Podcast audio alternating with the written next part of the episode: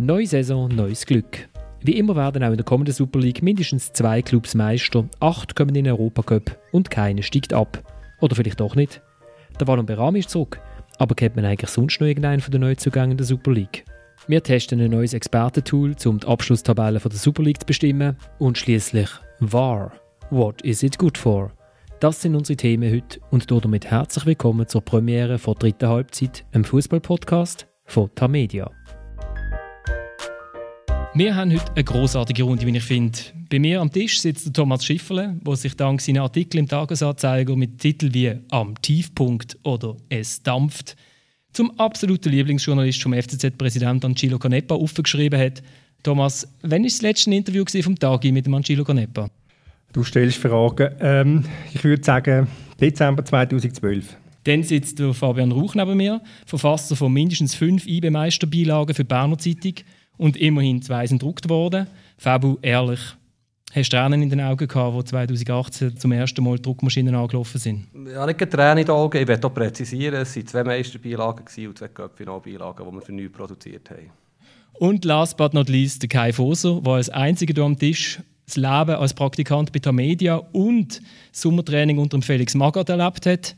Kai, wo wird Zitrone stärker auspresst? Im prestigeträchtigen Online-Dienst von Tamedia oder in der Saisonvorbereitung unter dem Quelix, wie man ihn liebevoll genannt hat?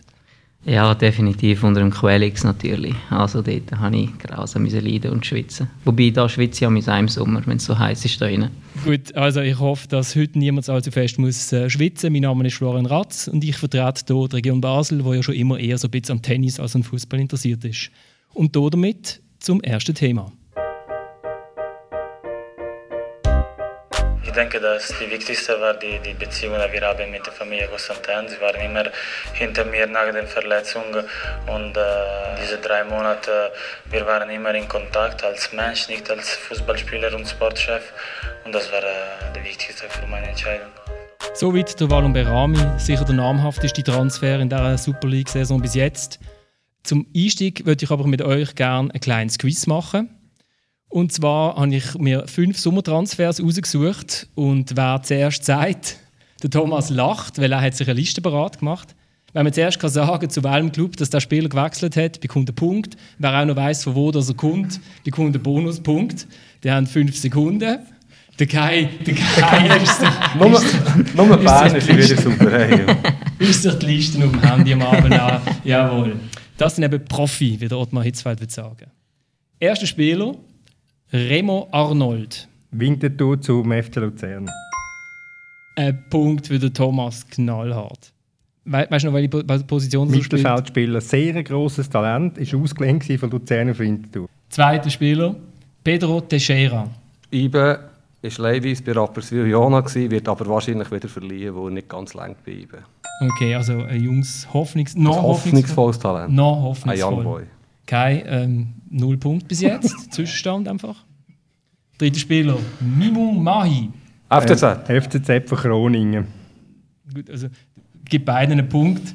Ähm, es war noch teuer, habe ich gelesen, aber ob das stimmt? Es soll vor allem ein Gikaui sein, wird behauptet beim FCZ. Also von der Trainingsintensität her oder? Oder Verletzungsanfälligkeit vielleicht. vor allem. Einer für die magischen Momente. Okay. Vierter Spieler, es wird langsam eng für den Kai. Vincent Rüffli. Äh, IB. von Paris. Äh, nein, St. Gallen, natürlich. Von Paris, Paris zu St. Gallen. Er war schon mal bei Sion, wie fast jeder Spieler. Und, und ist einmal Nationalspieler.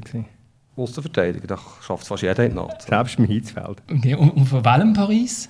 Paris FC. Mhm. Äh, ich, ich gebe ihm keinen trotzdem. Nein, nein, äh, Ehrenpunkt. Einen vierten genau. Punkt. hat immerhin St. Gallen verzweifelt St. Gallen reingerufen. Also ich bin erstaunt, was dir alles wisst. Ja, das sind prominente Spieler, was jetzt da die prominentesten fast. Okay. Und letzte, geht um Geschwindigkeit, Wallon Berami. Komm, kein FC Sion. Und von wo ist er gekommen? Von... Udinese Calcio. Udinese, ja. Okay, wir sind froh, haben wir einen Fachmann wieder bei uns am Tisch. Aber ähm, wenn man sich jetzt so die Transfers anschaut, müssen wir eigentlich Christian Constantin schon dankbar sein, dass er der einzige Präsident ist von dieser Liga, der noch irgendwie daran glaubt, dass man alte Spieler kaufen kann und Erfolg haben wo man wenigstens den Namen kennt. Ja, ganz so ist es ja nicht richtig. Ich meine, wir haben früher noch äh, ganz, ganz grosse Transfer gehabt. Wir hatten den Günther Netzer von Real Madrid zu GC, wir hatten den Rummenigge, den Karl-Heinz Rummenigge von Inter Mailand zu Servet. Dann war die Liga immer belächelt als Altherrenliga. Aber wir, heute wären wir froh, man hätte einige Spieler. Und jetzt kann man auch froh sein, haben wir den Berami, da hast du wenigstens ein bisschen Glamour. Die Frage ist einfach, wie lange es der Berami seine Knie mögen heben. Wird der Berami-Transfer irgendwie so etwas bei Sion sein, wo ich weiß nicht, der Waro bei eBay war? Das kann ich mir nicht vorstellen. Ich muss ehrlich gesagt immer ein bisschen lachen, wenn ich sie ja vor der Saison sehe. Das ist wunderschön, oder? Grosse Hoffnungen, grosse Namen, 37 Spieler im Kader. 34 davon kennt man eigentlich gar nicht, aber sie sollen hoffnungsvoll sein, sie waren teuer, gewesen, irgendwelche Talente. Ich habe das Gefühl, es kann nicht gut kommen mit dem Berami und Sio aus den bekannten Gründen. Präsident Constantin, der einfach schwierig ist, mit ihm zusammenzuarbeiten. Berami hat sehr, sehr verletzungsanfällige Knie. Ich kann mir nicht vorstellen, dass er die Rolle, die er übernehmen sollte, irgendwann ausfüllen kann. Sprich, ein Leader sein auf dem Platz, neben dem Platz, vorangehen, wenn er so stark verletzungsanfällig ist. Es hat ja früher den Luca Toni gegeben, wie Bayern München. Und dann war es geflügelte Wort. Äh, heute ist Freitag. Luca Toni trainiert wieder. Weil einfach die ganze Woche hat er sich, äh, hat er sich zurückgezogen und äh, Obmann, selbst Obmann Hitzfeld hat das äh, bewilligt, weil der Luca Toni am Samstag dann zwei Goal geschossen hat. Und jetzt wird man wahrscheinlich heute auch feststellen im Wallis, es ist Freitag, der Berami trainiert. Und findet man so Spieler toll im Team, Kai? Ja, also ich weiß ehrlich gesagt nicht, ob das wirklich so ist. Ich glaube schon, dass er wird dort äh, auch viel auf dem Platz sein und sicher auch die meiste Zeit mittrainieren. Und so wie ich von ihm weiß, ist er schon ein Fighter, der halt auch auf die Zähne beißen, wenn es darauf ankommt. Und also ich bin da ein bisschen anderer Meinung. Ich denke schon, dass er dort kann etwas bewegen kann, die Truppe vielleicht ein bisschen führen sogar. Und äh, klar, auf dem Platz dann wird er nicht die grossen Strick verreissen, wird, äh, wird keine 10 Goal machen, wird äh, auch nicht Assist-König der Liga. Aber ja. Wie viele Plätze sind auf Kunststraße, Florian? Quizfrage für dich. Super League. Zwei. Ja, jetzt gesagt drei. Und äh, das sind schon zwölf Spiele, die er wahrscheinlich nicht wird können spielen wo es schwieriger ist mit seinen Knien. Dann kommt die eine oder andere Verletzung. Schön vielleicht noch Sperry, wo er ja sehr äh, aggressiv spielt. Also er wird nicht so viel spielen, habe ich das Gefühl. Ich meine, der wird unterschätzen, bei der Nationalmannschaft, wenn er einmal eingerückt ist, ist er also relativ äh, zurückhaltend mit dem Training. Sagen wir es jetzt einmal relativ vornehm, lieber Kai. Und äh, das wird sicher das Problem sein, ist er willens, gefällt es ihm in dieser ein Report Dr. Dü, wo ja die Übernahme bulgarische Botschaft hat. Also das äh, ist der, der Sitz das vom FC Trainings, Trainingssitz vom FC Sion. Gefällt ihm das dort? Vor allem dann, wenn dann einmal die, die schönen Wintermonate kommen im Wallis und der Trainingsplatz 24 Stunden am Tag im Schatten ist, einfach im Dunkeln ist. Dort bin ich dann gespannt, über, über wirklich der Ehrgeiz hat, äh, um dieser Mannschaft zu helfen. grundsätzlich gehe ich davon aus, dass er den hat, sonst wird er nicht gemacht. Aber wenn es nicht läuft, wenn der Präsident ein bisschen anfängt, schwierig zu tun, wenn es vielleicht einmal eine Verstimmung gibt mit dem Trainer, wenn das Wetter nicht so schön ist, wenn Lara gut vielleicht einmal ein freies Wochenende hat, bin ich dann gespannt, wie viel er spielt. Ja gut, den Punkt sehe ich natürlich schon ein bisschen. Also eben, das Hotel dort ist sicher äh, ja, nicht Zuckerschlecken. Das, da freut sich niemand drauf, in die Kabine reinzuhocken. Du kennst es, Kai? Genau, ja. Wie war eigentlich deine Zeit im Wallis? Vier Monate verbracht. Eben, es ist, äh, ja, man muss sich daran gewöhnen und ich habe mich halt nie daran gewöhnen, darum bin ich dann auch wieder gegangen. Und ja, es ist natürlich, vor allem im Winter, wie es der Tommy gesagt hat, ist es dort äh, gar nicht schön. Also du musst irgendwo auf Kunststraße trainieren, fährst mit dem Büsschen noch zuerst 20 Minuten zum Trainingsplatz ja, dass dann vielleicht der Berami dort nicht jedes Training wird mitmachen wird, gebe ich dir recht. Aber ich glaube, wenn es darauf ankommt, bei den wichtigen Spielen wird er da sein und wieder können einen Impuls setzen. Und Sie haben ihn ja geholt auch als Führungsfigur eben in der Mannschaft, oder? Wenn man das Gefühl hat, es fehlt dem Team irgendwie ein Kopf. Ja, definitiv. Und äh, das wird er sicher auch sein. Also, solange er fit bleibt und auf dem Platz ist, denke ich, wird er sicher äh, die Führungsposition sein. Es wird jeder zu ihm schauen. Es wird jeder darauf hören, was er sagt. Und ich denke, es ist sicher ein guter Transfer vom äh, Constantin, aber ja, nichtsdestotrotz wird es dort nie ganz äh, ruhig sein und dann wird auch Berami da nicht können Sio zum Meister machen. Ich werde da vielleicht noch einhaken. Ich finde, Berami ist nicht ein Spieler, der in seiner Karriere aufgefallen ist, dass er lange bei einem Club ist geblieben. Äh, sagen wir wie Steve von Bergen, der ein paar Jahre irgendwo etabliert ist. Er ist immer weitergezogen, er hat etwas Neues gesucht. Und ich glaube einfach, letztes Jahr, als der Jakin ist Trainer wurde, bis jetzt geht es eine grosse Liebe, kann nichts passieren. Dann habe ich gesagt, es geht ein paar Monate, dann ist die Sache dort beendet. Ich habe jetzt beim Beratung das Gefühl, also nächsten Sommer wird er nicht mehr bei Sion sein. Und irgendetwas wird passieren, irgendein Krach, irgendein Streit, irgendetwas, wo einfach jetzt noch niemand weiß, wo die ganze Sache wird beenden. Aber seien wir froh, ist ein Berami gekommen. Absolut, haben wir ein hast wenigstens mal ein Thema zu besprechen, was an einen Transfer geht, oder? Genau, das ist also bisschen meine These, die ihr, wo ihr widerlegt habt äh, mit, mit, meine, mit meinem Quiz vorher. Gibt es einen Transfer, der euch besonders clever dunkt? Also eben einen Spieler, der vielleicht jetzt nie auf der Liste war und nicht Nationalspieler war und denkt, ja, das ist jetzt das hat der Club aber gar nicht so falsch gemacht. Ich würde sagen, IB mit dem Seidi Janko haben sie meiner Meinung nach einen ähnlichen Spielertyp geholt, wie sie schon verloren haben mit dem Babu und äh, wo halt auch äh, physisch stark ist und dort kann für Dampf sorgen. Das finde ich ein guter Transfer. Das gleiche System wie beim, beim Babu, oder? Also man holt irgendwie Genau, ja. Und dann, äh, wenn der einschlägt, dort, dann können sie nachher wieder für Millionen verkaufen. Ist für mich eigentlich ein guter Transfer. Wie auch ein Lustenberger in der Innenverteidigung. Finde ich, auch, find ich auch einen guten Transfer. Das Problem ist ein bisschen, da bin ich absolut einverstanden, das Problem ist ein bisschen, du kannst die Spieler, die da gekommen sind, zum Teil gar nicht einschätzen. Natürlich äh, ist ein Tassar beispielsweise, der jetzt zu, zu Serve gegangen ist, ist ein guter, ist ein guter Challenge League Spieler. Der Arnold ist ein guter Challenge League Spieler der zu, zu Luzern zurückgegangen ist. Aber das sind eben nochmal, das sind Challenge League Spieler. Was können sie bewirken in der Super League? Und darum muss ganz klar sagen, hat, hat IBE die besten Transfer gemacht. Auch wenn ich ganz leicht überrascht bin, dass man den Cedric Zessiger von, G von GC kann holen kann. Aber da wird Fabian sicher im Namen von IB können erklären, warum man auf so einen Spieler kommt. Also du hast vorhin gefragt, wer schlaue Transfers gemacht Und ich muss auch sagen, ich rede zwar Berndeutsch, aber es ist offensichtlich, dass IB mit dem Speicher und mit dem Schaffwisa einen Wissensvorsprung hat und das sehr proaktiv angeht. Ich meine, sie haben relativ früh gewusst, dass die beiden Außenverteidiger weggehen, dass der Sanogo und der Sohn da sind.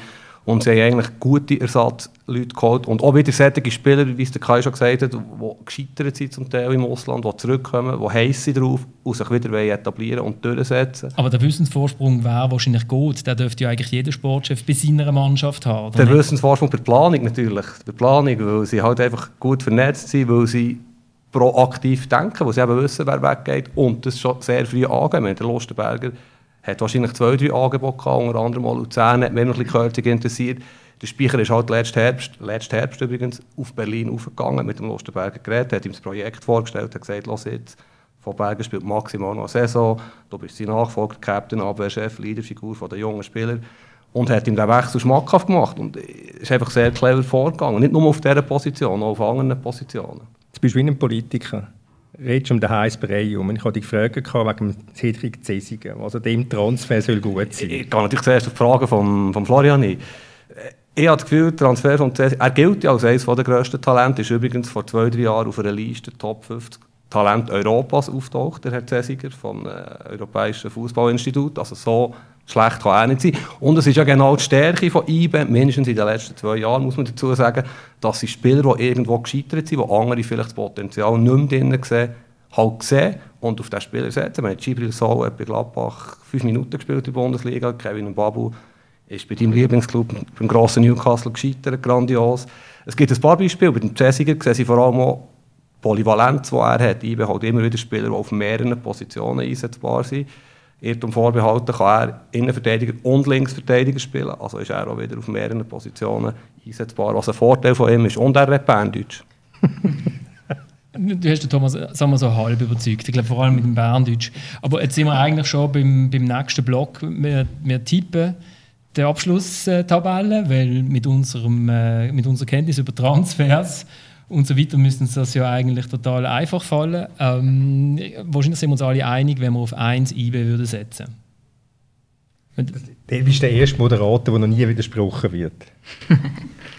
ja, sind wir uns einig. Ja. Ich, ich, ich, werde jetzt aus Berner gleich etwas dazu sagen. Und zwar bin ich ganz so sicher, weil sie haben gleich fünf Stammspieler verloren im Vergleich zur letzten Saison. Der Sandro Lauper hat einen Kreuzbandriss. Es kann dann gleich eine Zeit dauern, bis die Mannschaft eingespielt ist. Und mir denkt, Basel hat vom Kader her mindestens nicht die schlechtere Mannschaft. Von den Einzelspielern her. Bei Basel gibt es andere Probleme, vielleicht auf der Trainerbank. Ist, ist das nicht genau das, was man jahrzehntelang immer über den FC Basel gesagt hat? Sie haben einen Umbruch im Sommer, es haben fünf Stammspieler sind gegangen. IB hat eigentlich auch gar nicht so ein schlechtes Kader. Und äh, am Schluss hat sich dann eigentlich trotzdem nicht sehr viel verändert. Meistens. Ich erinnere mich ein bisschen an das. Okay. Ja, eben, es ist genau das. Und ich finde vor allem, wenn du Ruhe im Verein hast, ist das extrem viel wert. Und dann kannst du so Abgänge auch genau abfangen. Oder? Und dann holst du Spieler, du bist völlig überzeugt von denen, du gibst ihnen auch die Zeit, die sie brauchen und wirst nervös, wenn es nach fünf Spielen vielleicht nicht so klappt. Aber wenn du die Unruhe mal im Verein hast und den Druck hast, dann ist es nachher extrem schwierig, daraus wieder etwas anzubekommen, wie es jetzt IB in den letzten zwei Jahren ähm, geschafft hat. Oder? Und ich denke einfach, dass das halt noch ein leichtes Handicap ist vom FC Basel, auch die nächste Saison wieder. Also IB auf 1? Ja, Punktevorsprung wäre noch spannend, wenn wir Zeit haben für das. 35. Ich sage eben, es könnte relativ knapp werden. Was ja gut wäre für die Liga, wenn es ein spannender wird. Aber auch ein Punkt lang zum meisten werden. Das wäre natürlich super. Bis zum letzten Spieltag spannend wäre. Ich glaube noch nicht dran. Äh, zweiter Platz. Der FC Basel würde ich vorschlagen, weil sie sich immerhin doch vor dem Trainingsstart entschieden haben, mit welchem Trainer das sie in die Saison gehen. Wie letzte Saison quasi? Nein, dort haben sie sich erst nach zwei Matches entschieden, mit welchem Trainer dass sie eigentlich in die Saison hätten wollen gehen. Ja das kann immer noch passieren und sie können auch wieder äh, aus der Europa League rausfliegen und das kann genau das gleiche Szenario sich wiederholen, oder? Gut, einer muss Zweiter werden und darum äh, kann man mit Basel gut leben, aus meiner Sicht. Mein Lieblingsspruch ist ja, einer muss Dritt werden. Einer muss Dritt werden? Das ist ja so ein bisschen Zufall, wer Dritt wird. Ja, ich würde jetzt gerne von hinten kommen. Ah, okay. Aha. Also 1 und 2 haben wir gesetzt. 10. Ja, ist gesetzt. Xamax. Xamax, ja.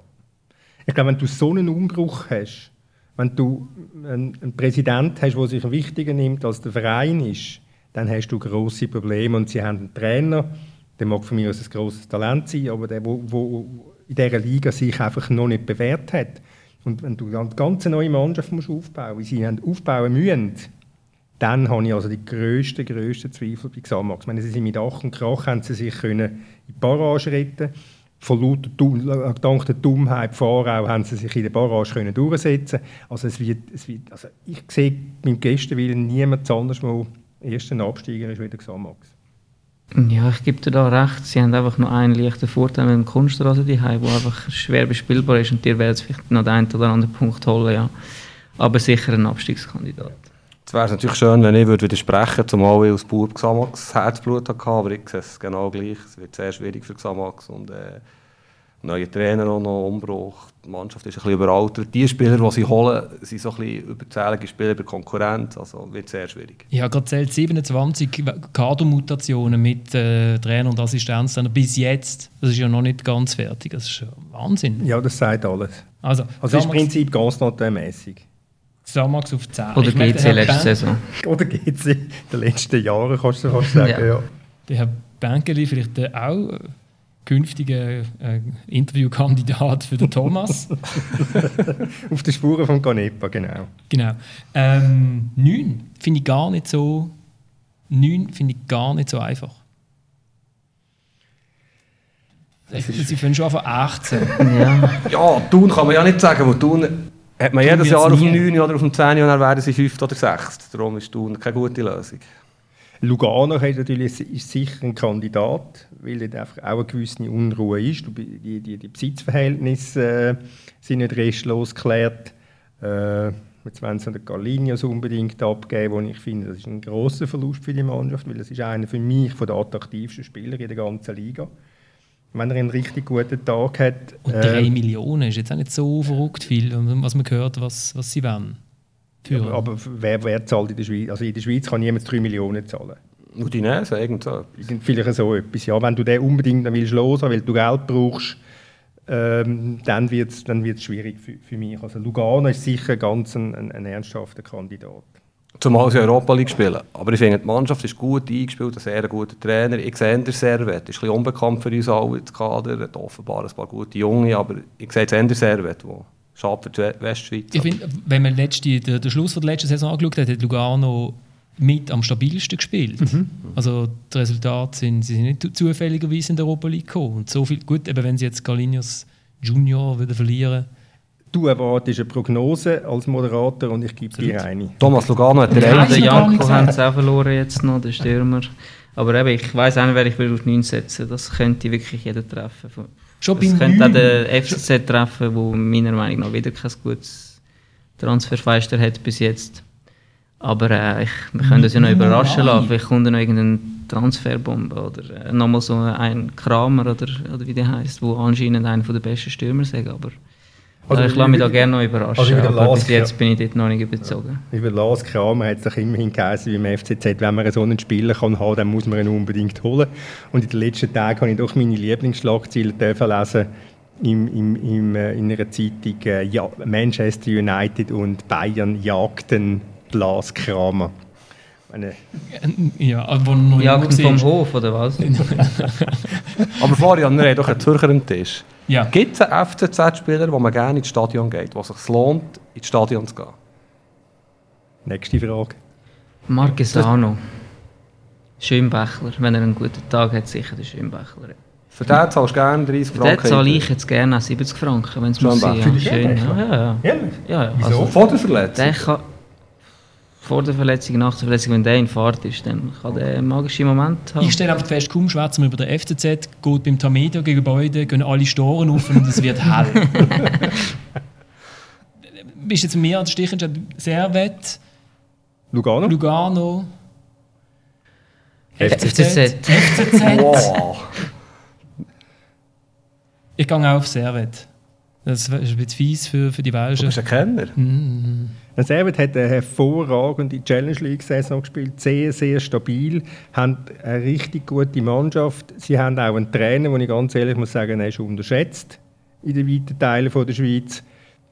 Ich sehe Servet äh, auf dem Platz 8. Also, oder vielleicht wegen dem Chaos, wegen, wegen Chaos-Faktor Lugano. Renzetti, russische Investoren. Jetzt müssen wir uns entscheiden, Kai, du musst jetzt entscheiden zwischen Servet und, Also, genau. Und Lugano. Zwischen Servet und Lugano, dann sage ich Servet. Also. Sehr gut, dann wird Lugano wieder dritt.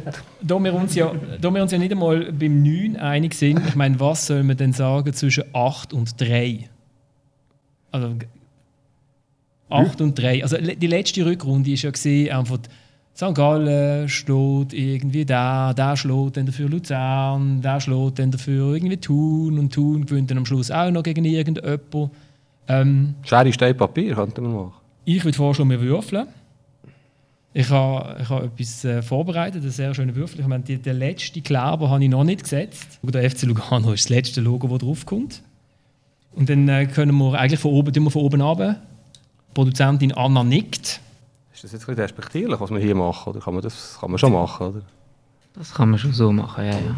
Also ich finde, also die, wenn die letzte Rückrunde ein bisschen irgendwie einen Hinweis hat darauf äh, gegeben, was, welche Mannschaft welche Stärke hat, dann hätten wir das ernsthaft gemacht. Aber ich finde, wir haben uns, wir, uns ja, wir sitzen ja alle am Wochenende mindestens bei einem Match im Stadion. Und wir, ich glaube nicht, dass jemand von uns ernsthaft behauptet, dass er irgendwie könnte sagen wer Dritter wird. Ja, wenn Sio ein normaler Club wäre, wäre die Sache klar. Oder? Aber Sion ist kein normaler Club. Dann wäre sie am zweiten. Wahrscheinlich, ja. Der Fabio darf anfangen mit, er hat die weiteste Anreise Rang 3, gehabt. das muss jetzt tun sein aus Berner, oder? St. Gallen. St. Gallen Dritte. Aber das ist schon ein bisschen, das wäre jetzt eine Überraschung, Thomas. Ja, mit dem Jonathan Klinsmann im Goal, da kannst du alles machen. Und wenn der Vincent Rüffli, da machst du alles. Nein, das ist, das ist, das ist im Prinzip ist es, ähm, ja, wie soll ich sagen, nein, es ist eine ernsthafte Sache mit dem machen, mit dem Würfeln. Wir können sagen, es ist Gugus, aber es passt zu dieser Liga. Ich meine, es passt zu dieser Liga, dass der FC Thun gefühlt etwa zwei Monate lang kein Match mehr hat und am Schluss gleich äh, einen Europa League Platz hat. Das sagt alles und es geht genau so weiter. Gut, also, der nächste Wurf, Kai. FCZ. Der FCZ ist Vierter. Ja. Interview nächste Woche, Interview bekommen wir. Ne? so viel zu deiner Prognose. Genau, ja. Thun, Thun, oh. Fünfte. klassische Fünfte. Luzern, Sechste. Stabile Prognose. Oder? Ja. Kann man unterschreiben. Das kann man unterschreiben, genau. Sion. Sion immerhin siebt. Ist das echt besser als diese Saison? Weiss das einer? Ah, an der letzten Saison. Sion 7 oder? Ich weiß gar nicht, was ist Sion geworden? Sechster. Sechster? Sechster. Bin mir auch nicht mehr Der sicher. Sechs ist gar nicht in der Europa League gekommen, oder ist Nein. Der Europa Nein, es League? ist, Ja, es der ist Sechs gar nicht der- fertig mit okay. der Europa Sechs, nein, nein, Sechster ist St. Gallen geworden. Eben. FCZ. Ja, jetzt wird es vielleicht Eigentlich wissen wir es ja. Genau. Wer, wer ist das zehnte Team? Lugano. Lugano. Lugano. Genau. Haben wir nicht noch zwei Plätze auf? Mhm. Anna, nein. Also, die Anna kann sagen. Wir haben den ersten IB. Hop IB. Oder? Zweiter Basel. Dritter ähm, St. Gallen. St. Gallen mit dem Klinsmann im Goal. FCZ 4. FCZ vierter. Thun, klassischer Fünften, oder? Luzern klassischer Sechster. Sion. Siebter. Lugano. Servet zusammen. Ja, aber das ist doch total. Also ich weiß jetzt nicht, ob in anderen Sonntagszeitungen irgendwie eine ernsthaftere Prognose drin wird sein. Ich, wir, haben noch eine, wir haben noch ein drittes Thema und zwar um Fabus Lieblingsthema.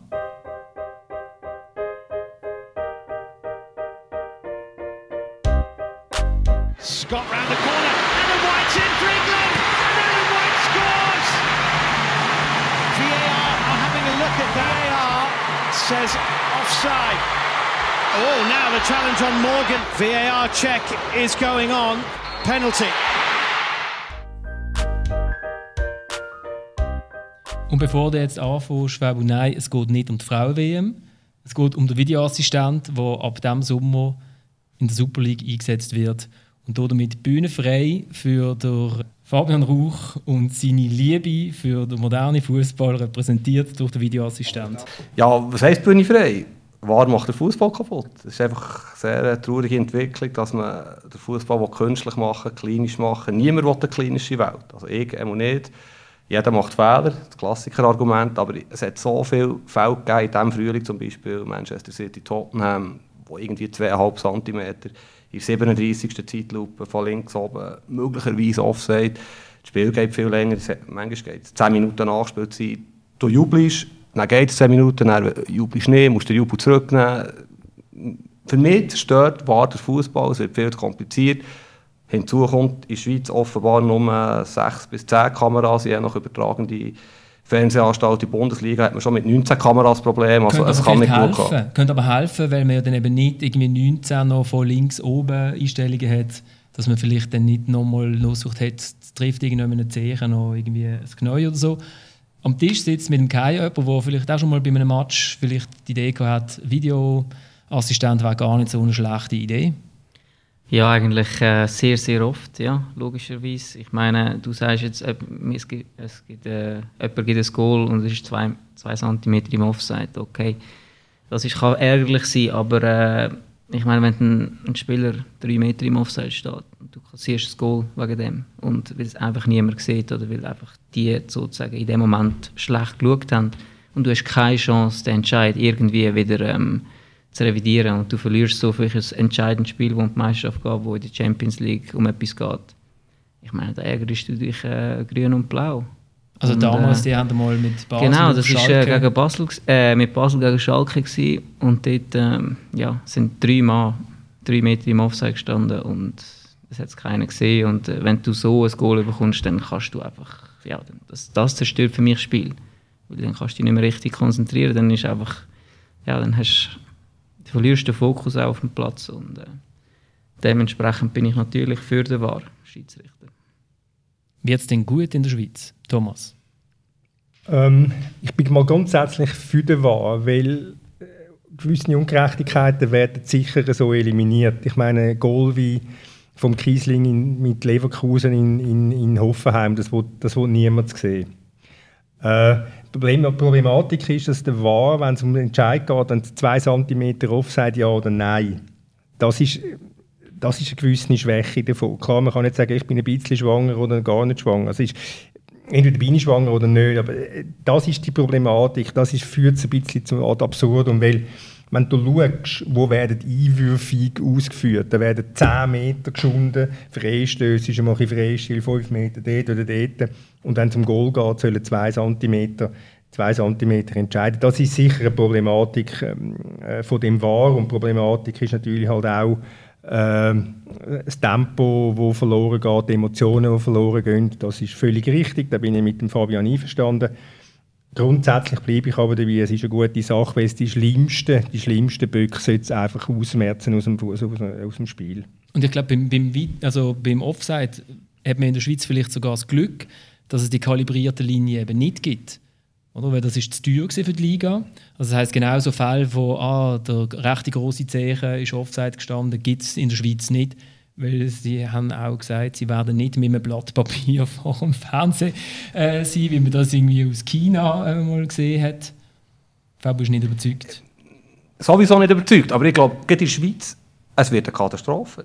Man ist nicht vorbereitet, man ist schlechter vorbereitet als in anderen Ländern ich war ein paar Mal im Stadion, gewesen, bei einem Wahrspiel. Es ist auch für die Zuschauer im Stadion. Es ist nicht so, dass jedes Super League-Spiel ausverkauft ist und wahnsinnig. Aber die wissen nicht, was passiert. Es gibt vielleicht Einblendungen, Grossleinwand, Wahrüberprüfung, aber was genau, warum, wie.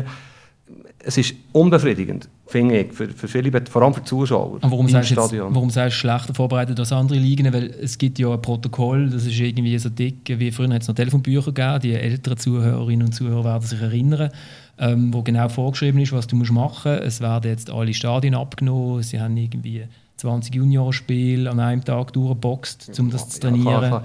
Schlechter im Sinn halt auch, wo man weniger technische Mittel zur Verfügung hat, weniger Kameras, vielleicht auch weniger ausgebildete Schiedsrichter, überhaupt keine Erfahrung. Ich weiß nicht, ob Schweizer Schiedsrichter in grossen Ligen mal inspizieren, was glaube andere Länder zum Teil gemacht haben, wie ich gelesen habe. Aber ich werde noch etwas ganz anderes fragen. Die vier berühmtesten Goal der Fußballgeschichte, die wären auch nicht gefallen mit Wahr. Wollen wir das wirklich? Wembley Goal reden wir noch in 100 Jahren drüber. Wäre nicht gefallen. Maradona sein Goal gegen England wäre nicht gefallen, 86. Kiesling, Thomas Helmer sein Kopfgoal gegen Nürnberg. Die wären auch nicht gefallen, wenn wir wahr hätten. Ist doch schade. Aber du, du, du, du, du, befürwortest jetzt den, den, den Fehler? Bin, Natürlich ist es, ist es klar, das ist schön, die Legende von 1966 mit dem Wembley-Goal. Und der Gotti Dienst ist wegen dem Goal weltberühmt worden. Und der Tofik Baframov ist der berühmteste Linienrichter aller Zeiten. Und der Geoff Hurst hat dank dem, dank dem Wembley-Goal drei Goal geschossen in einem WM-Finale, wie kein anderer Spieler sonst. Einverstanden, schön, wunderbar. Aber ist es das, was du wirklich willst? Was ich nicht will, ist eine perfekte klinische Welt. Entschuldigung. Wo ich finde einfach, wettest du einen Videoschiedsrichter hinter dir, der dich überprüft? Jeder macht doch Fehler. Irgendwie gleichen sich die Fehler Fußballer können das auch nicht so gerne über eine Saison aus und es gehört zum Spiel. Aber sagen wir, wenn du jetzt zum Beispiel in der Champions League äh, um den Achtelfinaleinzug äh, shootest und du bekommst ein Offside-Goal, wo drei Leute Offside stehen, das gleicht sich über die Saison nicht mehr aus, weil du kommst dann nicht mehr in den Achtelfinal, oder? Es kann sich nie mehr ausgleichen. Ich meine, gewisse Sachen gleichen sich aus und es wird auch weiterhin Fehler geben, es wird weiterhin Fehlentscheidungen geben. Wir werden weiterhin können da sitzen und diskutieren darüber, ist jetzt das Offside gewesen, ist es kein Offside gewesen logisch, aber ähm, es wird nie perfekt sein. Aber ich finde einfach, die schlimmsten Fehler sollte man ausschließen und wenn man das mit einem Video Referee kann machen, dann muss man das einfach machen. Das ist, also, Verändert es denn das Spiel? Das ist auch die Frage, die man sich jetzt gestellt hat, äh, für Leute, die Frauen-WM geschaut haben, ähm, wo am Anfang wahnsinnig viele Handpenalty gepfiffen worden sind, wo man fast das Gefühl hatte, die Spielerinnen haben angefangen zielen auf die Hand. Ja, aber das hat nichts mit dem, mit dem, äh, wie soll ich sagen, mit dem eigentlichen Wahr, sondern es hat mit der Überforderung der Schiedsrichter, Schiedsrichterinnen äh, zu tun gehabt. Also ich glaube, das, das sind so die, die absurdesten Theorien in die Welt herausgerufen worden, unter anderem vom Lucien Favre, nachdem er nachdem es mal ein Goal gegeben hat. Was ist es? Penalty oder weiß nicht mehr was. Äh, das ist die lächerlichste Sache, die es je gegeben hat im Fußball. Ich meine, mit, den, mit einigen Äußerungen hilfst du ihm auch überhaupt nicht. Das ist reine, pure Polemik. Oder? Das Entscheidende ist, dass man es so einfach wie möglich versucht zu heben. Dass man nicht noch drei Minuten Retour geht, oh, dort war ja vielleicht zuerst noch ein Foul, gewesen, bevor ein Goal kam, weil das in der Bundesliga passiert ist. Das was, in der Regel ganze... steht. was in der Regel steht, was auch in der Schweiz da, wird sein. Ja, aber das ist das, was das, wo der Sache schadet. Genau das schadet der Sache, dass es viel zu kompliziert gehandhabt wird. Wir müssen es viel einfacher halten. Und dann kann der Waren Gewinn sein, oder dann ist der Waren Gewinn. Ja, ich finde auch, dass die viele Sachen, die wir jetzt diskutieren, ähm, wo das Waren noch Problem hat, ist, auch, ist eigentlich der Grund in dem, dass, dass halt vielleicht gewisse Regeln auch falsch ausgelegt sind oder nicht klar sind. Wie, wie zum Beispiel mit dem Hand. Ich verstehe auch nicht, warum es für jedes Hand muss ein Penalty geben, wenn es im 16er ist, wenn du keine Chance verübelst und einfach, dann kann sie auch einen indirekten Freistoß geben. Man könnte ja auch diese Regeln mal überdenken, wenn es dann zu so viele Penalties die ganze Zeit kommt, dass man dann halt einfach sagt, okay, indirekter Freistoß, von mir aus direkter Freistoß, wieso muss es immer gerade ein Penalty sein? Das, also es gibt ja so viele Sachen, wie man die Sachen ausmerzen und ich glaube einfach, das muss man dann auch anschauen, wenn man dann halt wirklich sieht, dass es 10 Penalties gibt in, in einer Runde. Das ist ja die Frage, die sich stellt, werden die Regeln sichtbarer durch den VAR? Oder also, was äh, heisst, äh, der Goalie muss einen Fuß auf der Linie haben, dann hat man den Videobeweis und dann sieht man 5 cm vorne dran, dann muss man es abpfeifen. Warum nicht das Offside so gestalten, dass man sagt, solange ein Körperteil auf gleicher Höhe ist wie der Verteidiger, ist es ein Goal, anstatt dass man jetzt sozusagen die Zeichen vom Stürmer bestraft, dass man sie belohnt. Also ich glaube, zwei Sachen sind sicher anders, beispielsweise Tätlichkeiten. Die Spieler wissen jetzt, okay, es hat Kameras, ich kann nicht abseits vom Spiel geschehen, irgendetwas mir erlauben, es hat eine Kamera. Aber man hat Copa America Spiel um Platz 3 und 4, wo der VAR ist eingesetzt worden, ist der Messi vom Platz gerät worden für nichts. Einfach für gar nichts. Also da sieht man, auch da wird der VAR nicht gut umgesetzt. Und was ich mir frage ist, der Linienrichter, also der Assistent, tut ja das Fähnchen eher weniger haben, wo er Angst hat. Er weiss, der VAR schaut zu, also lässt er es eher dunkel es wird ja noch überprüft. Also das finde ich heikel. Es wird ihm auch vorgeschrieben. Also man soll eher die Szene, weil ein Goal zurücknehmen genau, kannst immer, aber genau. Goal, ah ja, Aber das verändert ja der Fußball. Jetzt lassen wir nochmal aufs Goal laufen, funktioniert halt nicht, oder? Ja. Ist das gut? Ist, ist das gut, dass der Linienrichter quasi zur Untätigkeit gezwungen wird, das Fähnchen auch nicht haben, weil... Fall, Fall ja, wenn es so knapp ist, dann würde ich es nicht haben. Aber ich finde sowieso, die knappe Entscheidung kann sich niemand darüber aufregen. Da kann sich der Verteidiger nicht darüber aufregen wenn jetzt äh, jemand ein Goal geschossen hat und der einen Fehler gemacht hat es ist ein knapper Entscheid, dann, ja, dann hast du einen Fehler gemacht. Oder auch beim Hands, wenn, wenn die, der Ball an deine Hand geht, im 16er, dann weißt du, okay, du gibst dem Schiedsrichter immer die Möglichkeit, um ein Hands zu pfeifen. Und darum bei der knappen Entscheid finde ich das okay, wenn es einmal einen Fehlentscheid gibt. Aber das Problem, das Problem hast du angesprochen mit dem, äh, mit dem Hands. Ich meine, solange das so ein, äh, so ein Wildwuchs ist an Entscheidungen, wird auch der Warner können helfen, die, die, das Problem zu lösen. Also es wird äh, sehr spannend sein, wie man das in der Schweiz dann umsetzt.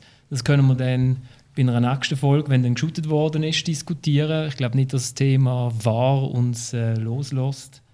Ähm, und dann würde ich mich bedanken bei euch. Das ist es gewesen, die erste Folge der dritten Halbzeit. Ähm, Fußball-Podcast von Tamedia. Technik hat Anna Baumgartner gemacht, die Musik ist auch von der Anna.